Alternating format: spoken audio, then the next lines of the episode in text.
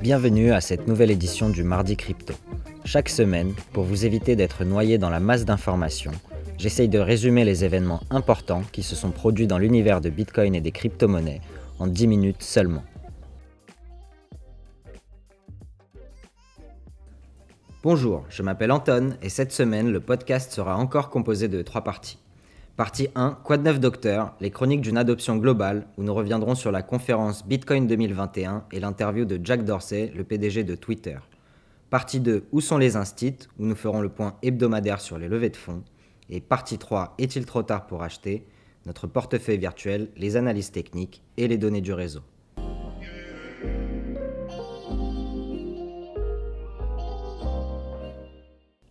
On attaque tout de suite la partie 1, Quoi de neuf docteur, ou les chroniques d'une adoption globale.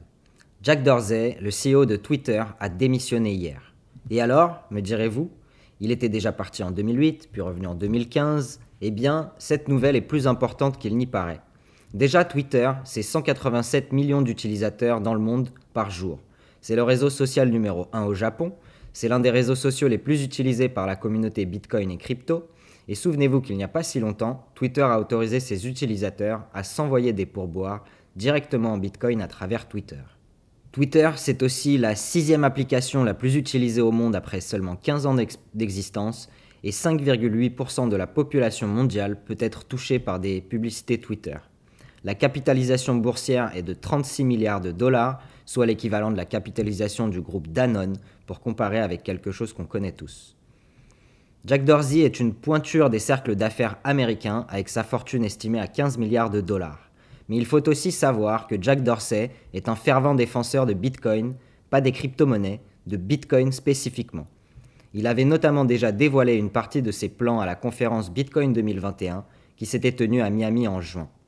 Dans un dialogue avec Alex Gladstein, activiste et directeur de la stratégie pour les droits humains fondamentaux à la Human Rights Foundation, il explique pourquoi il planifie de se lancer à plein temps dans le Bitcoin dans un futur relativement proche. Il semblerait qu'aujourd'hui ce soit le cas, avec de nombreuses personnalités du Bitcoin le félicitant sur Twitter d'avoir rejoint leur rang. J'ai énormément apprécié ce dialogue, j'en ai retiré des choses intéressantes et surtout une vision très positive du futur qui donnerait à leurs yeux plus de pouvoir aux citoyens et un meilleur contrôle sur leur vie privée, notamment digitale. Je vous traduis ici quelques questions-réponses de cette conférence.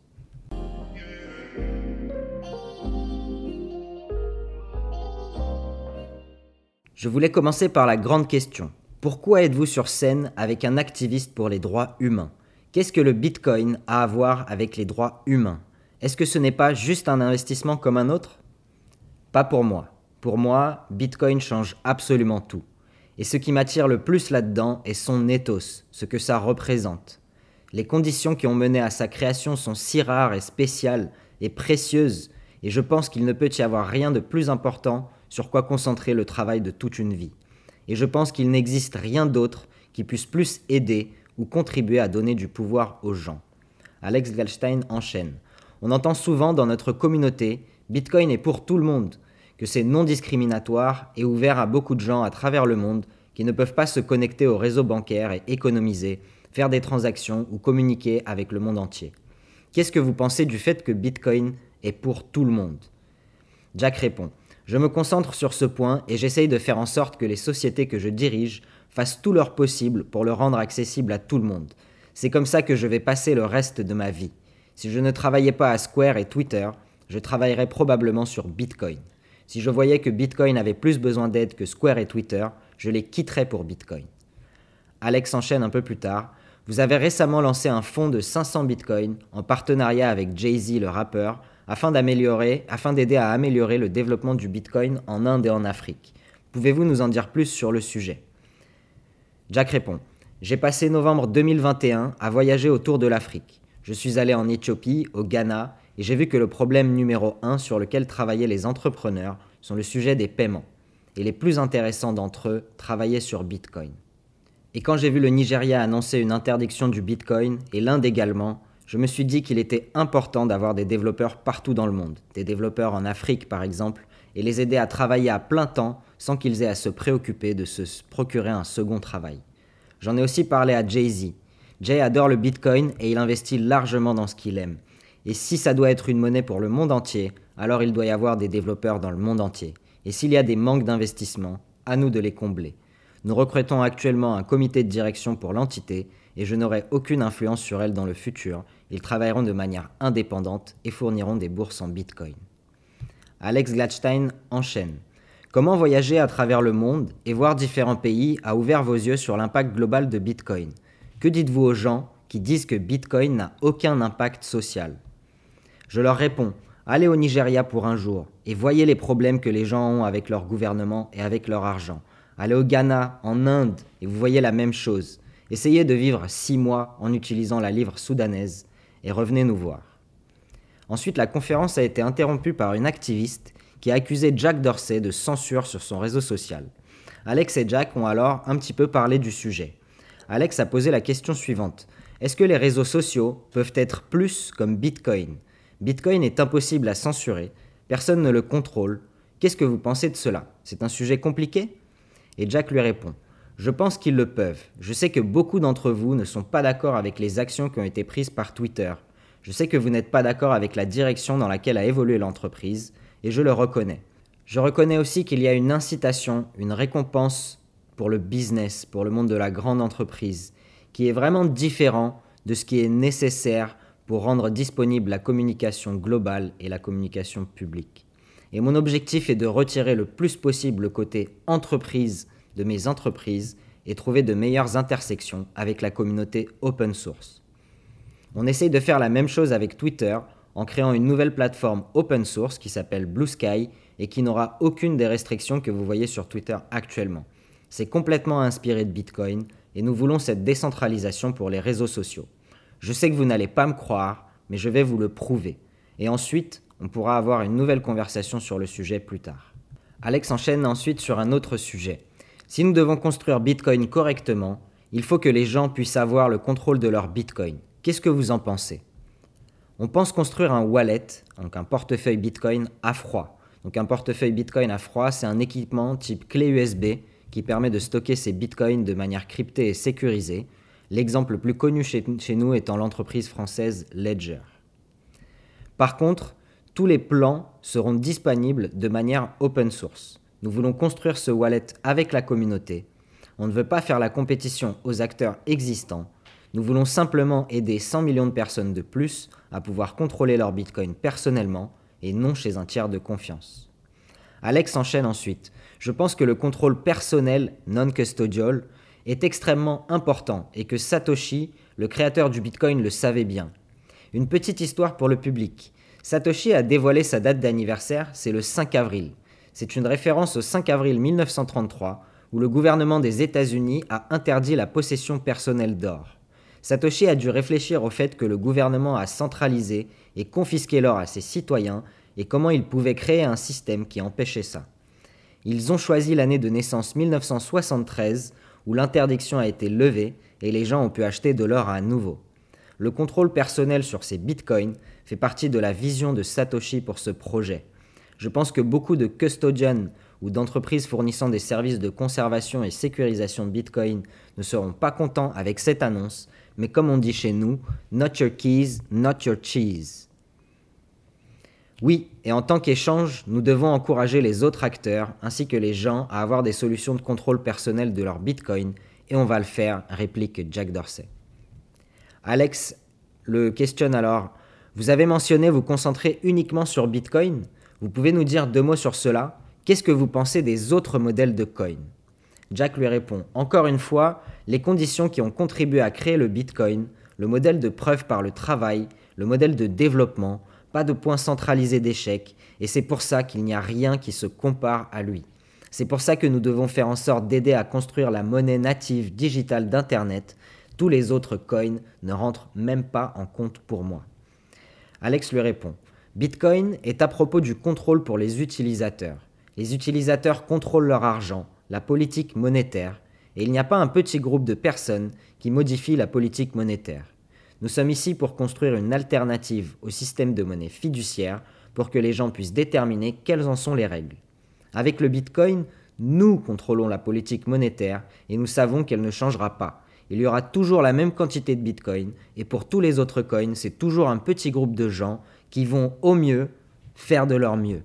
Il y a toujours la tentation d'imprimer plus pour régler les problèmes. Eh bien, on ne peut pas faire ça avec Bitcoin. Je voudrais également parler des monnaies digitales de banque centrale.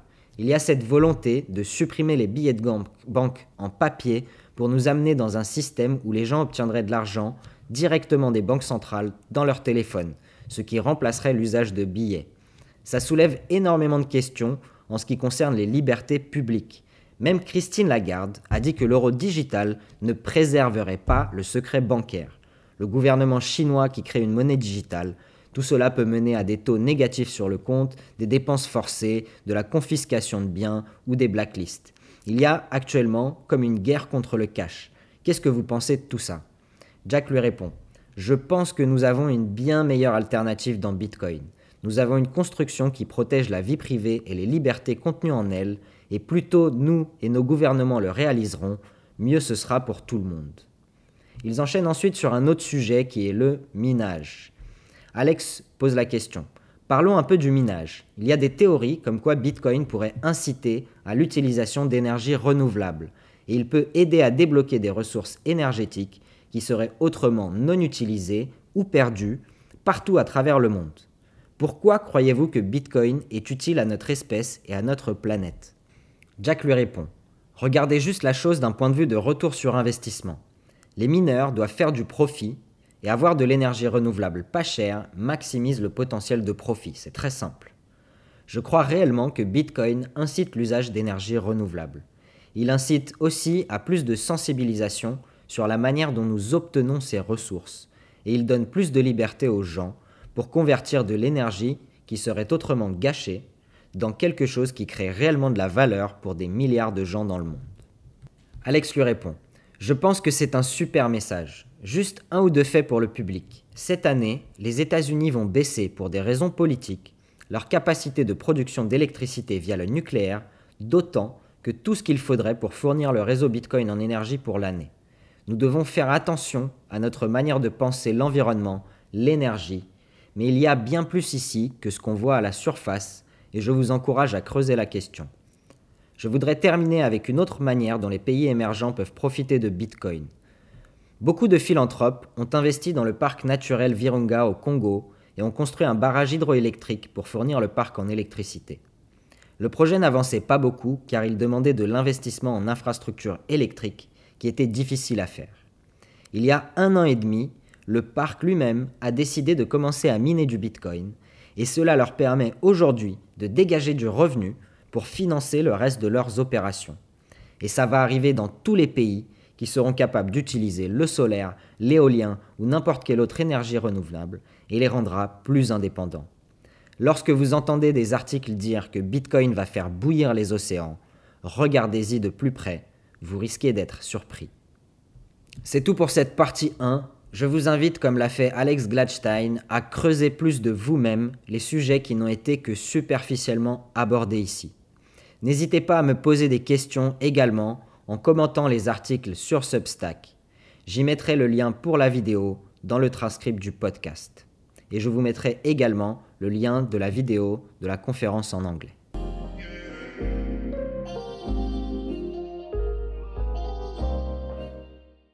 On attaque tout de suite la partie 2, où sont les institutionnels, avec un point sur les levées de fonds et les prises de participation. La semaine dernière, la somme des fonds levés par les startups crypto a été plutôt basse par rapport à la moyenne. Seulement 887 millions levés cette semaine.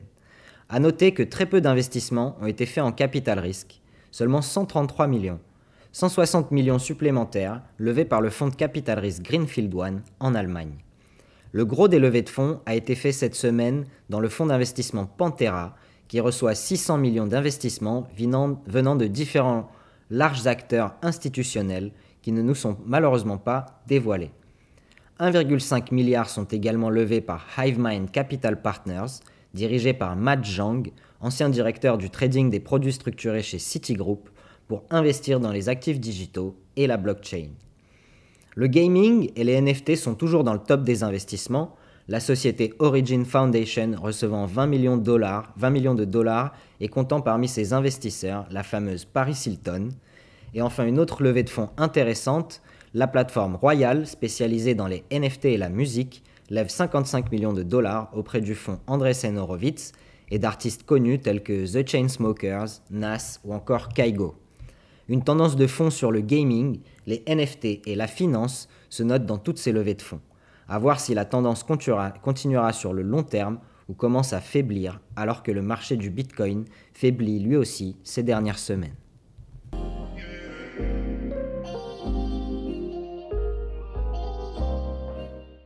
Et on finit comme d'habitude avec la partie 3, est-il trop tard pour acheter? Avec un point d'analyse sur le marché et l'investissement programmé. Je rappelle que ceci est une expérience d'investissement virtuelle, elle sert à prouver que Bitcoin est un très bon investissement pour diversifier ses actifs avec une vision à long terme. Cette semaine, après avoir bien baissé, Bitcoin stagne et 20 euros sont investis à 51 692 euros par Bitcoin. On obtient en échange 38 690 Satoshi. Le portefeuille du mardi crypto et sa performance depuis sa création en juillet Capital investi 240 euros, valeur totale du portefeuille 282 euros, profit 42 euros environ, ou 17,75%, soit toujours 34 fois plus que le livret A. Et enfin, on termine avec une analyse du réseau Bitcoin. Pour les données on-chain, donc les données du réseau Bitcoin, on regarde cette semaine ce que nous dit Anthony Pompliano dans sa newsletter concernant le nombre d'adresses Bitcoin existantes et leur évolution. Plus le temps passe, plus la distribution des bitcoins en circulation est décentralisée. Nous pouvons le voir directement dans les mesures on-chain qui nous donnent une possibilité unique de voir combien de bitcoins sont détenus par chaque adresse bitcoin individuelle, sans qu'on sache dans la majorité des cas qui se cache derrière cette adresse. Le nombre d'adresses détenant 10 000 bitcoins et plus est en diminution depuis octobre 2018, seules 82 adresses possèdent autant de bitcoins. Le nombre d'adresses avec plus de 1000 bitcoins est également en baisse depuis février 2021, avec seulement 2000 adresses détenant plus que ce montant. Pareil pour les adresses avec plus de 100 bitcoins, une diminution constante depuis février 2017. Ce qui est intéressant à noter, c'est que les adresses détenant 0,01 ou 0,1 BTC continuent d'atteindre des niveaux de plus en plus hauts. Il y en a plus de 9,3 millions actuellement. Ça indique une tendance à une décentralisation et à la déconcentration du réseau alors que le temps passe. Ce n'est pas seulement positif pour la sécurité du Bitcoin, mais ça veut aussi dire que les bénéfices économiques que va apporter à Bitcoin seront partagés entre de plus en plus de monde globalement. Bitcoin se dirige dans la direction pour laquelle il a été conçu, il évolue vers une réserve de valeur digitale complètement décentralisée qui ne peut pas être dépréciée, censurée ou manipulée.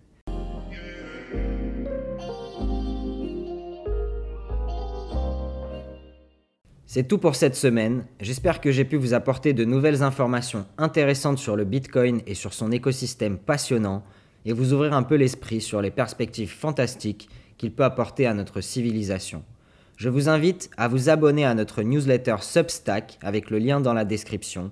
Si vous avez des questions à poser, n'hésitez pas à commenter directement sur Substack en dessous de l'article. Abonnez-vous également à notre page Facebook, Twitter, à notre chaîne YouTube Le Mardi Crypto ou retrouvez-nous sur SoundCloud, Spotify ou Apple Podcast. Si vous avez apprécié le contenu, partagez-le avec vos amis ou laissez-nous une revue ou un commentaire sur les plateformes. Ça nous aidera à nous faire connaître pour toucher un public plus large qui pourrait être intéressé par ces sujets. Retrouvez enfin l'intégralité du transcript du podcast sur Substack et le portefeuille d'investissement sur CryptoCompare. Je vous souhaite une excellente semaine à tous et à la semaine prochaine. Thank you.